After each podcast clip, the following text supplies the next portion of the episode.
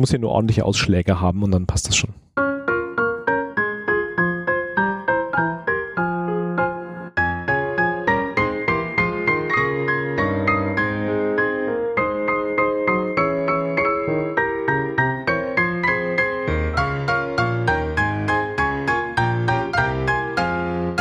Hallo und herzlich willkommen zur Episode 5 des Young Urban Anesthesiologist Podcast der Klinik für Anästhesiologie an der Universitätsmedizin Göttingen.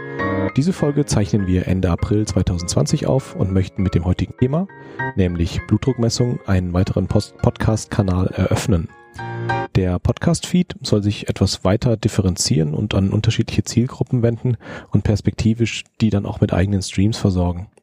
Die heutige Folge fällt dann in die Kategorie Basics und richtet sich mit besonderem Fokus an all jene, die sich auf Prüfungen vorbereiten, zum Beispiel Staatsexamen, Gebietsbezeichnungen oder vielleicht sogar so ein DESA-Examen.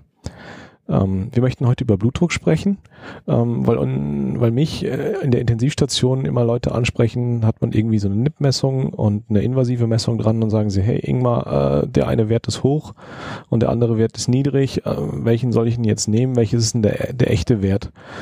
Ich nehme einfach immer den Wert, der besser ist. Ja, aber das kann irgendwie nicht die Lösung sein. Welcher Wert ist denn der richtige oder wie messen wir überhaupt Blutdruck? Ähm, um das zu beantworten, äh, sind der Ralf Sova bei mir und der Clemens Grimm. Ähm, und wir wollen in der nächsten Stunde oder mal gucken, wie viel Zeit wir brauchen, ähm, so ein bisschen dieses Thema Blutdruckmessung aufdröseln. Und mal gucken, was da, was uns da erwartet. Ja, also jetzt kann man sich ja mal die Frage stellen, warum messen wir den Blutdruck? Ähm, und was messen wir eigentlich dabei? Ja. Ganz einfach gesagt, wenn kein Blutdruck da ist, dann gibt's in der Regel im normalen Menschen dann auch keinen Blutfluss mehr und ohne Blutfluss ist der Mensch dann irgendwann tot oder da fühlen wir schnell. Anästhesisten uns dann wieder wohl, dann wissen wir wieder genau, was zu tun ist, wenn wir auf irgendwelche Algorithmen äh, zurück äh, fallen können. Das mit der Blutdruckmessung ist sowas, was, glaube ich, ganz viele Leute auch laienhaft oder professionell beschäftigt. Da haben ganz viele Leute ein, ein gewisses Grundverständnis davon. Ähm, alle, jeder Patient sagt einem, wenn man eben nach dem Blutdruck fragt, irgendwelche zwei Zahlen äh, in der richtigen oder in der falschen Reihenfolge. Und meistens meinen sie damit ihren systolischen und ihren diastolischen Blutdruck womit ich mit diesem Podcast oder mit dieser Folge so ein bisschen hin möchte, ist, dass wir von der Systole und von der Diastole, die natürlich ihre Berechtigung haben, so ein klein bisschen wegkommen und auch über den, den mittleren arteriellen Druck ähm, sprechen. Ich glaube, dass der systolische Blutdruck ein überschätzter Parameter ist. Der wird zwar überall angezeigt, auch von den ähm, Blutdruckmessgeräten, die man sich irgendwie im Discounter kauft. Da steht auch äh, Systole und Diastole und eine, und eine Pulsrate. Ähm, und es ist auch klar, dass wenn der systolische Wert exorbitant hoch ist, dass das gefährlich ist für unsere Patienten. Dann gibt es dann irgendwie Komplikationen, dann platzen irgendwelche Aneurysmata.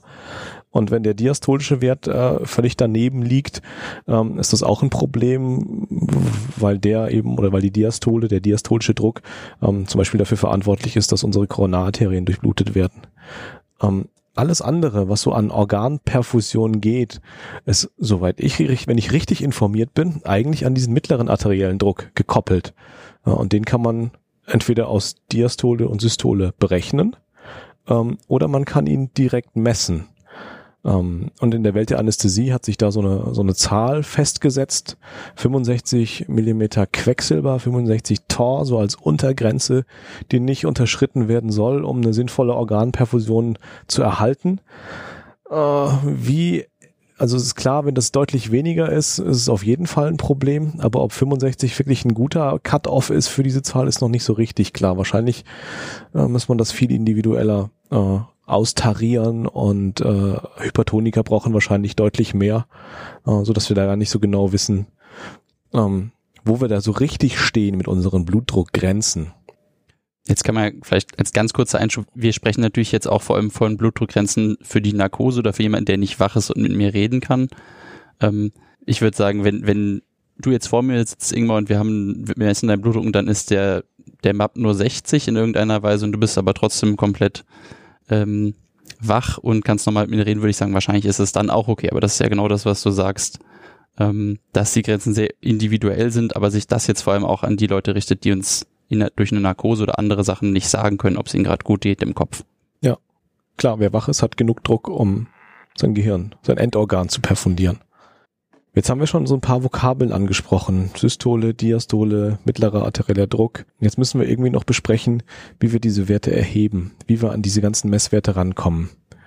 Ja, ähm, das, was wahrscheinlich jeder kennt vom Hausarzt schon, auch da muss man nicht Medizin für studiert haben oder in der Pflege arbeiten oder Rettungs, in der Rettung äh, ist diese Manschette, die der Hausarzt früher mal in den Arm gemacht hat und dann pumpt er auf und hört mit dem Stethoskop in der Ellenbeuge scheinbar irgendwas.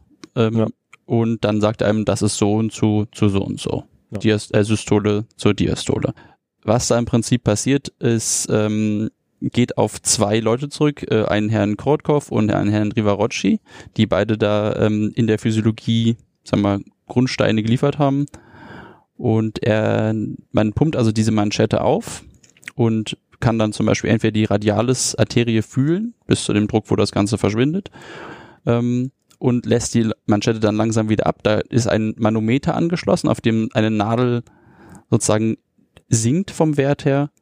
Und dann kann man entweder sehen, dass die Nadel irgendwann anfängt, Ausschläge zu machen, während es, ähm, während sie langsam runtersinkt, oder man hört mit dem Stethoskop, dass da auf einmal so Pulsationsgeräusche entstehen, oder man fühlt irgendwann den Radialispuls und das in etwa äh, stellt dann die, also der Beginn des Hörens, der Beginn des Pulses, den man fühlt, ist sozusagen die, der systolische Blutdruck und wenn die Pulsation wieder aufhört, ähm, akustisch weiß man, da ist dann ungefähr die Diastole die Arterie, wenn man sie in radiales Puls fühlt, kann man natürlich eigentlich nur die Systole messen, würde ich jetzt behaupten. Ja, das ist irgendwie das Besondere an dieser Methode, dass man die Diastole damit direkt messen kann. Alle Verfahren, die man da vorher hatte, äh, waren irgendwie, hat man irgendwie, gibt's berühmte Bilder von Pferden, denen man äh, Schlagadern aufschlitzt und dann guckt, wie hoch äh, das Blut in so einer, in so einem Steigrohr läuft, ja. Das ist dann aber nur der arterielle Druck, ähm, bis das Blut da eben komplett rausgelaufen ist aus dem armen Tier. Ähm, und diese, diese Rivarocci-Methode mit den Korotkov-Tönen ist eben das einzige mir bekannte Verfahren, was eben den diastolischen Wert äh, nicht invasiv knallhart misst. Eben mit dem Verschwinden dieser Töne. Genau, wichtig zu sagen ist natürlich, dass bei der nicht-invasiven Blutdruckmessung eben mit zum Beispiel dieser Oberarmmanschette bestimmte Fehlerquellen bestehen. Also man muss insbesondere darauf achten, richtige Größen anzuwenden der ähm, Umfänge. Also zu breit äh, führt zum Beispiel zu falsch niedrigen äh, Blutdruckwerten, zu, zu schmale ähm, Manschetten zeigen eher zu hohe Werte an. Und ähm, es kommt natürlich auch darauf an, an welcher Extremität oder an welcher Körperstelle man jetzt eben diesen Druck misst.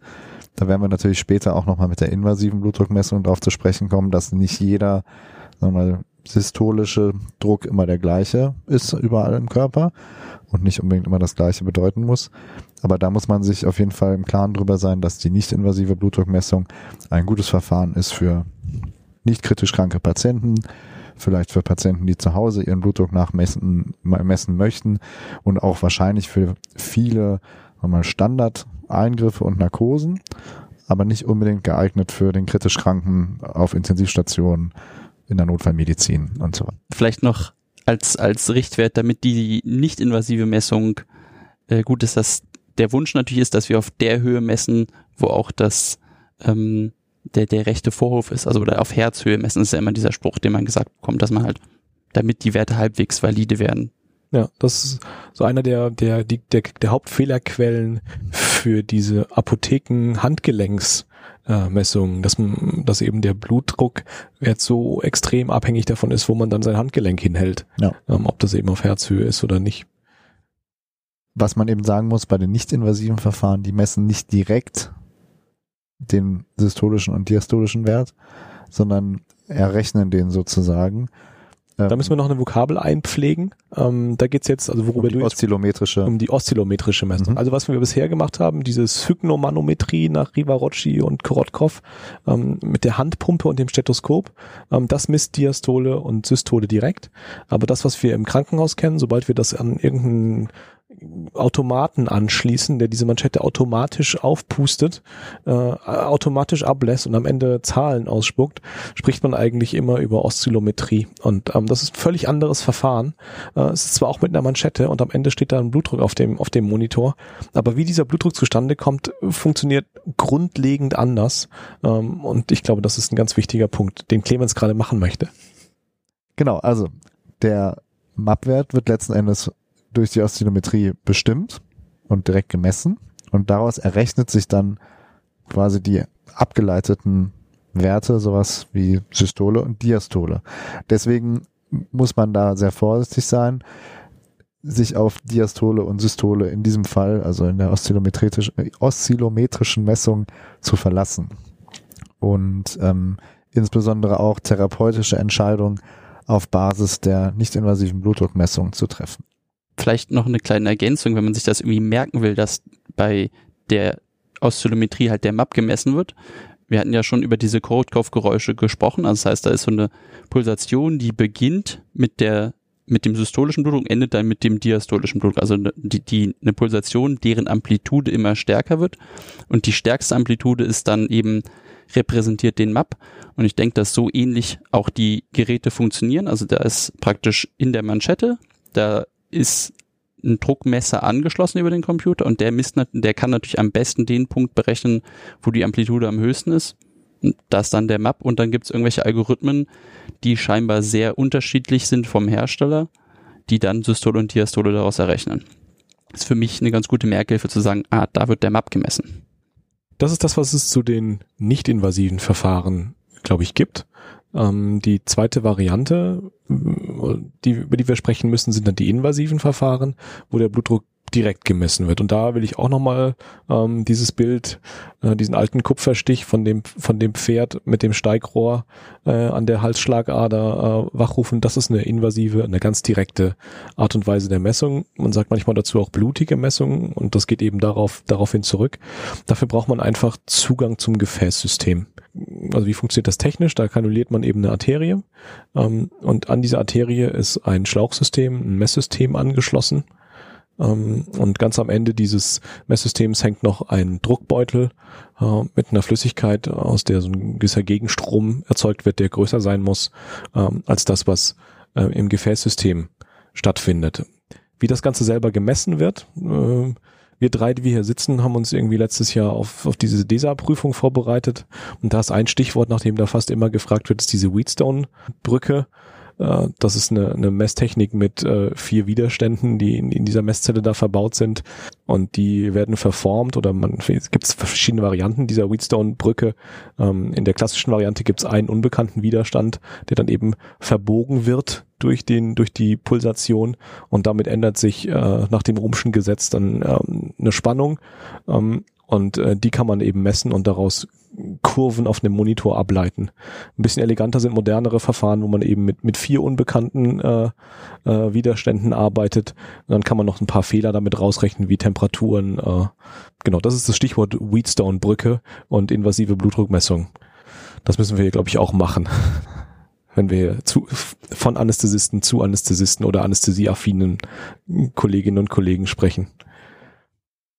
Genau. Was misst, was misst so eine Arterie? Jetzt haben wir so, haben wir da eine Kanüle klassischerweise in so eine Radialarterie gelegt und auf dem Monitor werden jetzt Ausschläge angezeigt. Was für Werte können wir aus, auf, aus dem, auf dem Monitor jetzt auf einmal ableiten? Also man hat natürlich ähm, bestimmte Vorteile davon, wenn man jetzt erstens den Blutdruck invasiv messen kann. Wie gesagt, deutlich äh, reliablere Werte und man kann insbesondere zum Beispiel die Herzfrequenz sehen. Man kann natürlich auch sehen, was macht der aktuelle Herzrhythmus mit dem Blutdruck. Es wird ja. der systolische Blutdruck angezeigt. Wie auch immer, da kommen wir gleich drauf zu sprechen. Auch der diastolische Wert. Und man sieht natürlich, also einerseits sieht man den mittleren arteriellen Druck und er wird natürlich auch angezeigt.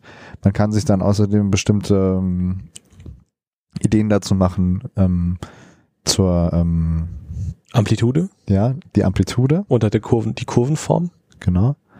Also zur Amplitude und ähm, kann unter anderem Rückschlüsse ziehen auf bestimmte Pathologien, die eben diese, diese ähm, arterielle Druckkurve in charakteristischer Art und Weise verändern können. Der Legende nach in der traditionellen chinesischen Medizin soll es auch möglich sein, über die Palpation von Pulsen äh, Rückschlüsse auf Krankheiten äh, zu ziehen. Das fühlt sich für mich so ein bisschen danach an, dass man eben nur einen Marker hat, nämlich den Puls, und darüber noch ganz viele andere Qualitäten irgendwie ableiten kann. diese Kurve, die der Monitor dann anzeigt, ähm, die kennen viele ja vielleicht noch aus den Physiologiebüchern. Das heißt, da geht es erstmal, Lean G geht ein bisschen runter und dann geht sie steil nach oben und dann gibt's, geht sie langsam wieder runter. Gibt es meistens so einen kleinen Knick, dann geht es nochmal ein Stück nach oben und dann geht sie ganz nach unten. Mhm. Das ist so diese klassische Arterienkurve, wie man sie vielleicht im Buch findet. Wir blenden euch das äh, als Kapitelbild auch in der, eurem Podcatcher ein. Ja, dann kann man sich das, glaube ich, besser vorstellen als mit meiner Beschreibung. Die, an dieser Kurve können wir so ganz grundlegend erstmal mehrere Sachen uns anschauen. Ähm, der obere Druck ist unsere Systole und die, der, der, der tiefste Punkt dieser Kurve ist die Diastole. Mhm. Das verändert sich abhängig davon, wo wir im Körper messen. Ähm, je herzferner wir gehen, desto größer wird dieser systolische Druck, also der obere Punkt. Also die Spanne zwischen diastolischem Druck und systolischem Druck ist abhängig von deinem Messort.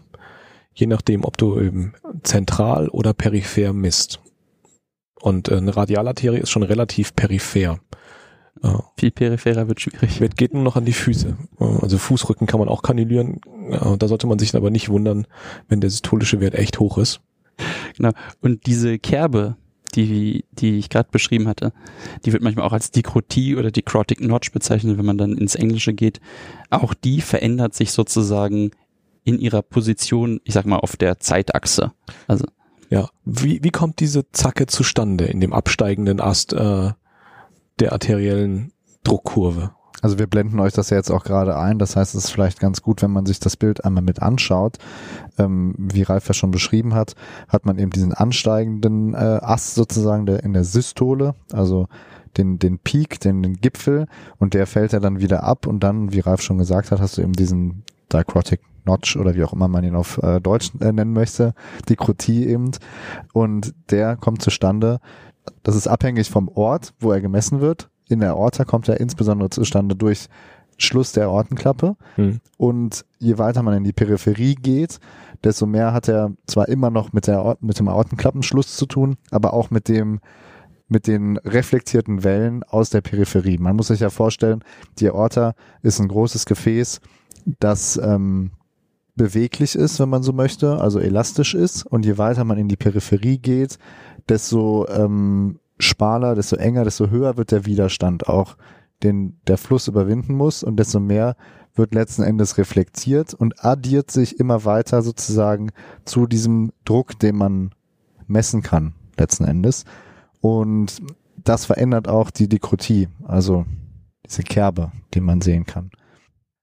Letztendlich muss man sich also deswegen darauf gefasst machen, wie ihr schon gesagt habt, dass je weiter man nach peripher geht, der systolische Druck immer weiter ansteigt und sich auch eben diese Dekrotie verändert und anders aussieht.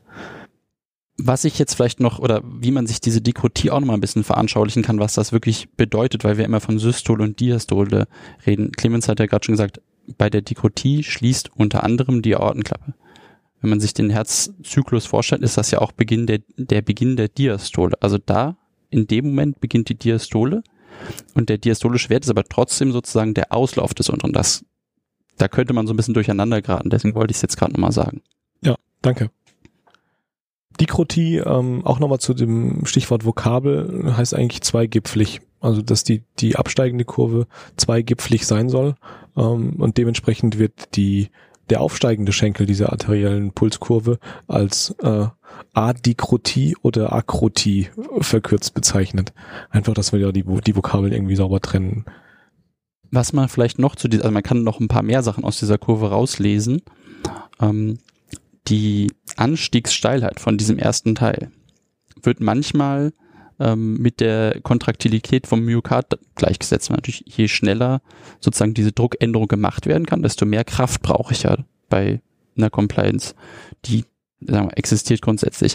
Das ist allerdings so nicht ganz richtig. Das ist vielleicht eher so näherungsweise, weil natürlich noch andere Sachen damit reinsprechen. Also zum Beispiel, wenn ich eine Ortenstenose habe, dass dann natürlich der Anstieg kleiner sein kann, die Anstiegsgeschwindigkeit würde nicht so steil sein, weil ich natürlich einen stärkeren Widerstand habe. Also U gleich R mal I so als kleines Gesetz macht natürlich weniger Fluss, wenn der periphere Widerstand extrem hoch ist. Dann muss es ja auch gegen viel Widerstand ankämpfen, da wird bei gleicher Kontraktilität die Steigerung weniger sein. Genauso natürlich der bestehende diastolische Druck vorher oder auch wenn es jetzt irgendwelche Probleme mit der elektrischen Aktivierung gibt. Aber ich finde es trotzdem interessant, sich das grundsätzlich vorzustellen. Das wird halt nicht ganz stimmen mit der Kontraktilität, mhm. aber diese Anstiegszeit kann man sich ja so ein bisschen mal angucken, ob die vielleicht beim Patienten schlecht ist oder vielleicht in irgendeiner Weise auch schon darauf schließen. Das ist so der Appell dieser Episode. Schaut euch die arterielle Druckkurve genau an, mit allen ihren Anteilen und schaut mal zu, wie die sich verändert im, im Laufe einer Schicht, äh, im Laufe eines Patientenverlaufs, äh, in Relation zu den Maßnahmen, die man so anwendet. Wenn ich noch darf, würde ich gerne noch zu dieser Area Under Curve kurz was sagen.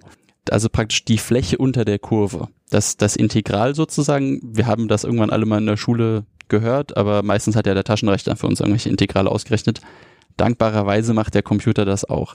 Trotzdem kann man das ja vielleicht sich so ein bisschen angucken und abschätzen. Und was, wie der Computer für uns den Map berechnet, der macht es eben nicht irgendwie mit zweimal Diastole und Systole durch drei, sondern der berechnet wirklich das Integral und diese Area under Curve oder das, das Integral vor einem Schlag ist unser Map. Den sagt er uns auch deswegen dann an. Ähm, und gleichzeitig, wenn man sich diese Fläche unter der Kurve nimmt, bis zu diesem bis zu der Kerbe, der Dikrotie, das entspricht dann unserem Schlagvolumen. Also das kann man sich dann auch anschauen. Das Schlagvolumen wird dann größer, wenn sozusagen, oder dazu muss man sich die ganze Kurve am besten anschauen. Da kann man wahrscheinlich zwei Kurven nebeneinander setzen und sagen, da wo mehr Volumen drunter ist, da ist mehr Schlagvolumen. Schlagvolumenvarianz, da sind wir dann schon ganz kurz äh, vor dem Stichwort des erweiterten hämodynamischen Monitorings. Ich glaube, das packen wir in diese Folge nicht rein. Da müssen wir nochmal, äh, um das abzuarbeiten, nochmal noch mal eine zweite Folge machen. Okay, dann müssen wir nochmal, ähm, was heißt nochmal, dann müssen wir über, über Effekte äh, weitersprechen, die Einfluss auf unsere arterielle Druckkurve haben. Ähm, Stichwort Dämpfung zum Beispiel. Die Messung in unserer arteriellen Blutdruckmessung unterliegt ja verschiedenen Parametern. Ähm, also wir haben einmal unseren Patienten, der erzeugt den Druck. Und dann haben wir unseren Druckabnehmer, äh, das ist das, was am Ende die Kurve auf unserem Monitor ausspuckt. Und dazwischen müssen irgendwie Werte generiert werden. Also die Werte müssen aus dem Patienten auf den Monitor kommen. Ähm, und die Art und Weise der Messtechnik hat auch Einfluss auf die Werte, die am Ende produziert werden. Ähm, das ist zum Beispiel abhängig von dem Schlauchsystem, was man einsetzt. Äh, wenn man zum Beispiel ein besonders langes Schlauchsystem nimmt, aus einem ganz labbrigen, weichen Gummi, dann kann man sich gut vorstellen, dass die Druckkurve, die aus dem Patienten erzeugt wird, äh, bis die an meinem Drucksensor ankommt, dass die völlig anders aussieht, als wenn ich ein kurzes, starres, was ich Glasrohr zum Beispiel nehme. Ähm, da kommt Dämpfung äh, mit ins Spiel vielleicht um sich das so ein bisschen bildlich vorzustellen, wenn, wenn die, der, der Schlauch so richtig weich ist oder lang ist, dann hat der Druck, den unser Patient aufbringt, hat halt viel Zeit, die Energie, wenn man den Druck in diesem System zu verschwinden, weil er es ausdehnt und dann kommt natürlich bei unserem Abnehmer dann weniger Druck an. So als bildliche Vorstellung, dass dieser weiche Schlauch sich ausdehnt und dann dementsprechend Druck aufnimmt und diese Kurve dämpft. Also der Ausschlag, die Amplitude wird dann geringer werden. Und auch ähm, Aspekte im Schlauch können natürlich zur Dämpfung beitragen. Letzten Endes ähm, können da immer ähm, Luftblasen drin sein, kleine Klotz können entstanden sein. Und deswegen gibt's da einen, also deswegen gibt's auch diesen Beutel eben mit der NaCl-Lösung, die normalerweise mit drei, vier Milliliter die Stunde da eben durchläuft, mit sehr hohem Druck und versucht eben diese Leitung weiter freizuhalten.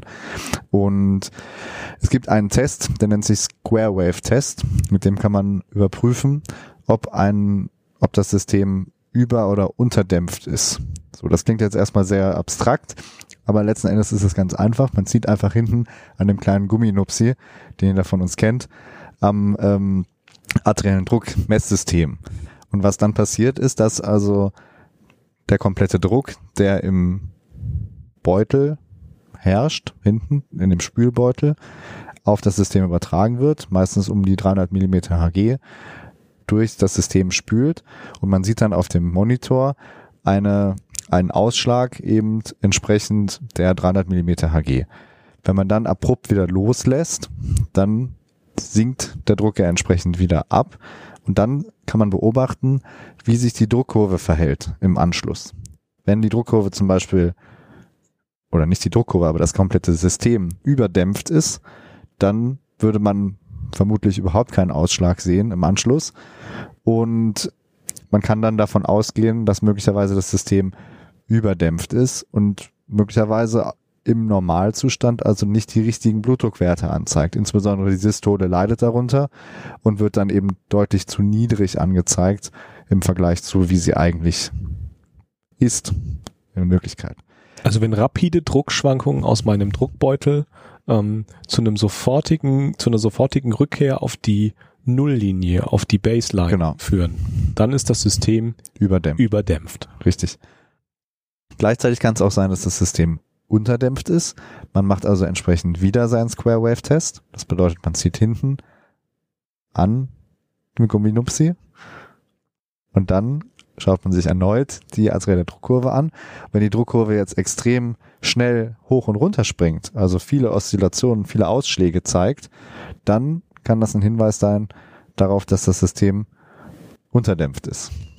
Resonanz ist da noch ein Stichwort, ähm, was wir noch mit reinwerfen können. Die Druckwelle aus, deinen, aus dem Patienten reflektiert auch innerhalb des, des Drucksystems äh, und die ist abhängig eben von der von der Länge, äh, weil die Frequenz eben auch eine Funktion der Länge ist. Ähm, das sind so typische DESA-Examensfragen, deswegen äh, sprechen wir da gerade noch so ein bisschen drüber. Und es ist tatsächlich auch was, was man oft beobachten kann bei vielen Patienten, weil sich natürlich oft in diesen Schläuchen äh, auch mal Dinge bilden, wie kleine Luftblasen, die Beim BGA abnehmen. Beispiel. BGA abnehmen zum Beispiel oder vielleicht sogar mal ein kleiner Klott oder ähnliches. Das heißt, man hat häufiger mal damit zu tun, dass man sieht, ah, irgendwie sieht die äh, Blutdruckkurve so seltsam aus, so flach, so gedämpft vielleicht. Und vielleicht sieht auch der systolische Blutdruck plötzlich ganz anders aus, als er noch vor ein paar Minuten ausgesehen hat. Und dann sollte man dringend daran denken, dass das System möglicherweise nicht richtig gedämpft ist. Der Reflex ist dann ja immer, das System sofort durchzuspülen. Ähm, und dann ist unser Appell, dass man das Durchspülen jetzt mal mit so einem Square Wave Test verbindet und einfach mal guckt, was passiert mit der Kurve unmittelbar in dem Moment, äh, nach, äh, wenn ich eben diese Welle aus dem Druckbeutel wieder loslasse. Äh, wie verhält sich das System? Gibt manchmal wertvolle Hinweise auf das System. ähm, Square Wave Test. Ich finde, das kann man sich auch bildlich so vorstellen. Ich denke mal, daher kommt auch der Name. Man zieht an dem Ding, dann kommt die 300 Millimeter HG, wie du es gesagt hast, das aufkommt.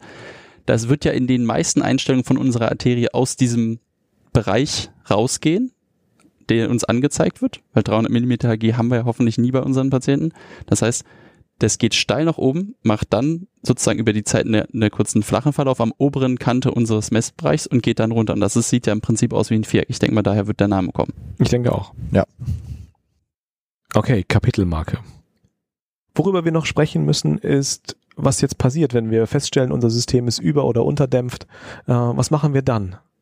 Genau, also nebst den Sachen, die wir praktisch schon als, als potenzielle Dämpfer angesprochen haben, also die drei Wegehähne, Blasen, Klotz, ähm, könnte natürlich auch die Kanüle abgeknickt sein. Also es lohnt sich auch bestimmt dann mal unter den Verband zu gucken, ob vielleicht sozusagen dieser kleine Arterial-Katheter, ist ja in der Regel relativ dünn, wenn der ein paar Tage liegt, kann der auch mal abgeknickt sein. Natürlich sollte das beim Verbandswechsel sowieso auffallen, aber kann ja gerade mal beim Umlagern, beim Drehen passiert sein. Ähm, grundsätzlich könnte natürlich auch ein Vasospasmus vorliegen. Ähm, es soll äh, Kliniken geben, in denen man dann zum Beispiel auch mal Lidocain intraarteriell spritzt, um das Gefäß dann so den, den Spasmus wieder zu lösen. Ich möchte das jetzt an der Stelle aber nicht bewerben oder sagen, dass wir hier das regelmäßig machen. Ich habe das einfach aus einem, von einem anderen Arbeitgeber mal erlebt. Ja, also äh, Vorsicht, sowas nur unter intensivmedizinischen äh, Überwachungsmaßnahmen, äh, gefährliches äh, Verfahren, super gefährlich. Hilft aber manchmal. Ja, und wenn es natürlich all das nichts bringt, muss man vielleicht einfach doch eine neue Arterie legen. Jetzt haben wir Fehlerquellen im Patienten besprochen. Vasospasmen, äh, abgeknickte Kanülen. Jetzt haben wir Fehlerquellen im Schlauchsystem besprochen. Und am Ende des Schlauchsystems hängt noch unser Druckbeutel. Den müssen wir in unserer Fehlerkette, in unserer Fehlerkaskade auch noch irgendwie troubleshooten. Äh, was kann am, am Druckbeutel noch alles schiefgehen? Auch der Druckbeutel muss natürlich auf dem richtigen Druckniveau funktionieren. Das heißt, häufig verlieren diese Druckbeutel über die Zeit an Druck.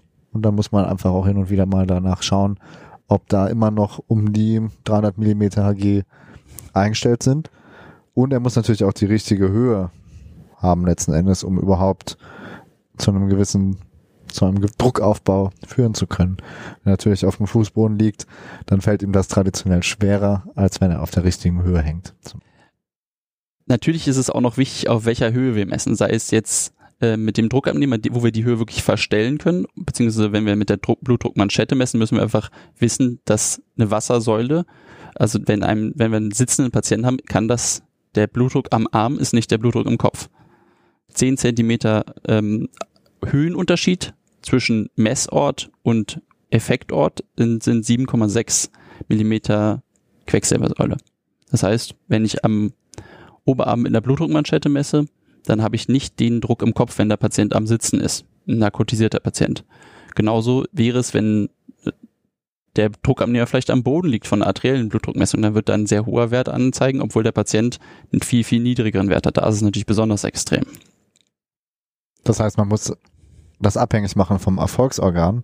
Das heißt, wenn man zum Beispiel eine neurochirurgische Operation betreut, dann ist es möglicherweise so, dass man den Druckabnehmer auf Mittelohrhöhe in Anführungszeichen hängen muss. Das ist dann natürlich anders, wenn man einen Patienten hat, der flach liegt. Da kann man den Druckabnehmer natürlich auf Höhe des Herzens hängen und eben entsprechend dort den Blutdruck messen. Und so muss man das natürlich situativ anpassen an die entsprechenden Gegebenheiten und ja, daran auch seine Therapie dann orientieren. Jetzt haben wir ganz viel Troubleshooting gemacht, was das System angeht. Jetzt haben wir alle Fehler in unserem System ausgeschlossen und unsere Druckkurve sieht immer noch nicht so aus wie in unserem Lehrbuch. Das heißt, jetzt liegt das Problem vielleicht in unserem Patienten. Äh, und vielleicht schaffen wir es in den nächsten paar Minuten, äh, so ein paar typische Kurvenveränderungen mit Krankheitsbildern zu korrelieren. Ähm, was wir auch aus den Druckkurven vielleicht ablesen können, wie da Veränderungen aussehen. Was mir zuerst einfällt, ähm, ist das, was wir als Swing bezeichnen. Also wenn die Pulskurve die arterielle Druckkurve im Laufe der Zeit über mehrere Ausschläge gerechnet oder betrachtet ähm, etwas auf und ab unduliert. Da gibt's verschiedene Faktoren, die das beeinflussen können. Das ist zum einen ähm, Atemmechanik, also durch die Änderung der intratorokalen Drücke, ändert sich eben auch äh, die Druckverhältnisse auf die äh, aufs Herz, äh, beide Seiten rechts und links mit Vor- und Nachlast, aber auch auf die großen Gefäße ähm, und damit in Abhängigkeit eben von Innen- oder Expiration verändert sich die Druckkurve. Also Vorsicht beim beatmeten Patienten oder beim spontan atmenden Patienten. Das sind alles nochmal weitere Einflussparameter, die ähm, ja die unsere Druckkurve verändern. Und der zweite Punkt, wo der Swing äh, ganz relevant ist, ähm, ist die Hypovolemie. Äh, da gibt's auch ganz typische Veränderungen, ähm, nämlich eben auch dieses Auf- und Ab-Undulieren der gesamten Kurve. Äh, und auch die Veränderung an der Dikrotie beim Einsetzen der Dikrotie, die eben dann häufig äh, in einen späteren Abschnitt oder in einen tieferen Abschnitt ähm, der absteigenden Phase der, der Pulskurve verschoben wird.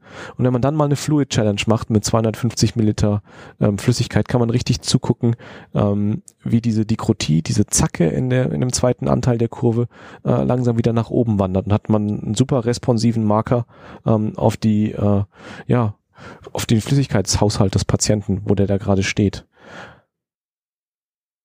Wenn man sich diesen Swing anschaut, muss man gleichzeitig auch auf den Rhythmus vom Patienten schauen, wenn der nicht regulär ist. Zum also auf das EKG. Genau. Ja, danke. Ähm, wenn das jetzt zum Beispiel kein Sinusrhythmus ist, dann haben wir unterschiedliche Füllungszeiten der einzelnen Herzkammern, was wiederum dann ähm, unterschiedlichen Auswurf generiert. Frank Starling lässt grüßen. Und dann kann einen das natürlich in die Irre führen, weil dann die Kurve natürlich auch nochmal andere Auswurfformen hat, was dann den Swing auch so ein bisschen maskieren kann, ein Stück weit. Dann wird es, glaube ich, auf jeden Fall schwierig, das zu, so oft zu eyeballen, das sozusagen direkt zu sehen. Speziell jetzt nur für dieses, für den Swing und den Volumenmangel des Patienten. Das mit dem EKG können wir ja noch ein bisschen weiter vertiefen. Also die, die Korrelation von unseren vielen Messparametern, da ist unsere Arterie so ein toller Backup Parameter, ähm, der, wenn man es mit den anderen Sachen wie EKG oder Pulsoximetrie vergleicht, relativ wenig störanfällig ist. Äh, wenn der mal ordentlich, wenn die arterielle Messung mal ordentlich funktioniert, kann man sich da eigentlich auch ganz gut drauf verlassen. Und häufig auf der ETS sieht man dann eben EKG-Artefakte, wenn der Patient äh, gelagert wird oder agitiert ist, äh, sich selber Zähne putzt im besten Fall. Ähm, dann gibt es irgendwie einen großen äh, Arrhythmie-Alarm und dann hilft einfach der Blick auf die arterielle Druckkurve, um sich wieder äh, selbst einzubremsen und sieht da, es sind die Zacken genauso, wie sie vorher waren äh, und der Blutdruck ist gut, beziehungsweise der mittlere arterielle Druck ähm, bleibt toll. Ähm, dann kann man da das EKG als Artefakt erstmal äh, verorten und sich wieder anderen Sachen widmen. Ähm, das ist jetzt nochmal eine ganz weite Brücke. Man kann natürlich, man möchte natürlich, dass die Situation nicht so häufig eintritt, aber wenn wir eine mechanische Reanimation machen müssen, kann ich natürlich unter Umständen an der Arterienkurve auch sehen, ob ich einen ordentlichen Druck generiere. Also nicht nur unter Umständen, sondern genau so kannst du sehen. Das ist eigentlich dein einziger Feedback-Parameter, der dir eine Aussage gibt über die echte Qualität deiner Herzdruckmassage. Und sowas wie CO2 ist ja dann auch nur ein, ein Surrogat ähm, über das, was deine Pulskurve am Ende dort in deine Lunge transportiert hat. Ja, also im intensivmedizinischen Setting ein unverzichtbarer Marker und Parameter für ganz viele Situationen. Das Abnehmen von Blut für Blutgasanalysen haben wir noch gar nicht angesprochen. Ähm, das ist ja auch so ein, ich will nicht sagen Abfallprodukt, weil man, weil manchmal ist es ja die Indikation für die Anlage von so einem invasiven Arterienkatheter, eben die Gewinnung von arterialisiertem Blut. Ähm, das gehört auch noch mit dazu. Ist zumindest eine Erwähnung wert. Sobald man, sobald man eine Arterie irgendwo gelegt hat, ist es ganz wichtig natürlich darauf zu achten, dass man am besten stündlich, vielleicht zweistündlich klinische Untersuchungen macht der betroffenen Extremität. Also zum Beispiel, wenn man den Katheter in die Femoralarterie gelegt hat, dann empfiehlt es sich sehr dringend, dass man die Durchblutung im betroffenen, also im abhängigen Bein überprüft in regelmäßigen Abständen, weil natürlich können sich an diesen Kathetern bestimmte zum Beispiel kleine Trompen sammeln, aber man kann natürlich auch das Gefäß an sich verletzen. Also die Gefahr für zum Beispiel Aneurysmata, ähm, Perforationen, auch Infektionen im Verlauf ist natürlich ähm, gegeben und deswegen muss man da besondere Vorsicht, äh, Vorsicht walten lassen, insbesondere in Endstromgebieten, also zum Beispiel auch an der Hand. Ja, es gibt ja da klassischerweise den den Allen-Test, bei dem man ähm, versucht zu überprüfen, inwiefern die äh, Hand versorgt ist, zum Beispiel über die Ulna oder über die Radialarterie, indem man die also abdrückt in einer bestimmten Art und Weise. Aber es hat sich leider gezeigt in verschiedenen Untersuchungen, dass dieser Test nicht sonderlich ähm, ja, aussagekräftig ist auf letzten, Ende, letzten Endes ähm, ja, Durchblutungsstörungen im Verlauf durch arterielle Katheter. Und es gibt sogar Berichte darüber, dass man trotz eines pathologischen Allen-Tests zum Beispiel eine Radialarterie für, einen, für eine Bypass-Operation dann schließend entnommen hat, ohne Schwierigkeiten für die Extremität im Verlauf. Deswegen ist das kein Test, den wir standardmäßig durchführen. Es soll natürlich nicht heißen, dass man das nicht trotzdem machen kann, aber er hat zumindest wenig Aussagekraft. Was haben wir heute gelernt? Wir haben, sagen wir mal, die die Blutdruckmessung im Allgemeinen durchgesprochen. Es gibt mehrere Möglichkeiten, invasiv und nicht invasiv. Was misst was? Dass man das im Auge behält, dass die Dinge unterschiedliche Sachen messen, dass wir lernen, den Wert auf dem Monitor richtig zu interpretieren, dass wir wissen, was können wir machen, wenn da beispielsweise in der invasiven Blutdruckmessung einfach kein nichts Glaubhaftes mehr steht. Wie können wir damit umgehen? und dass man nicht nur auf den Monitor gucken sollte, sondern auch auf den Patienten. Außerdem haben wir den Square Wave Test kenn äh, kennengelernt. Ähm, ein Test, der wahrscheinlich viel zu selten angewendet wird, wenn man äh, betrachtet, wie häufig technische oder auch im Patienten Schwierigkeiten eben mit der invasiven Blutdruckmessung auftreten und der sehr einfach anzuwenden ist und ähm, auch sehr einfach auszuwerten und den wir deswegen empfehlen würden, bei jeder Schicht, bei jedem Patienten im Vorbeigehen sozusagen durchzuführen. Was mir da gerade noch einfällt, das haben wir noch gar nicht angesprochen, das, deswegen will ich es auch nur ganz kurz erwähnen. Aber grundsätzlich gibt es da noch eine andere Möglichkeit, sich nochmal Blutdruck oder Endorganperfusion anzugucken. Wir können auch mal einen Recap-Test machen. Das ist vielleicht noch unerwähnt geblieben.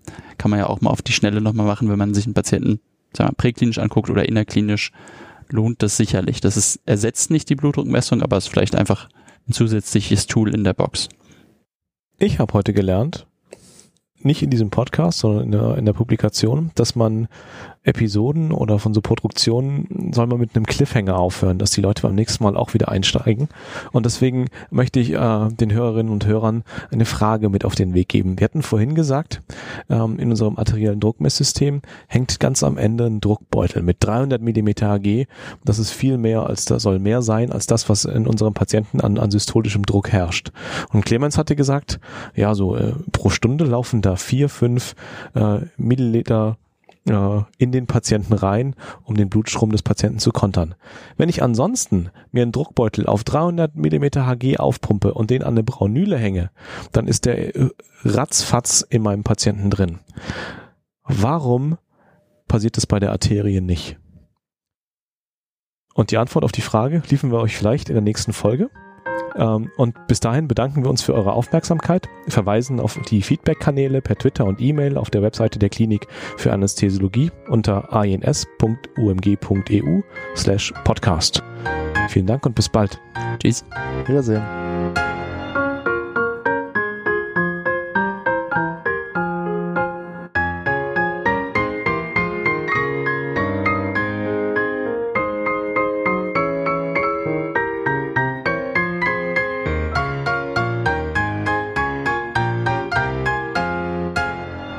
Hören, muss ich sagen, ne? Wiedersehen ist doch Quatsch.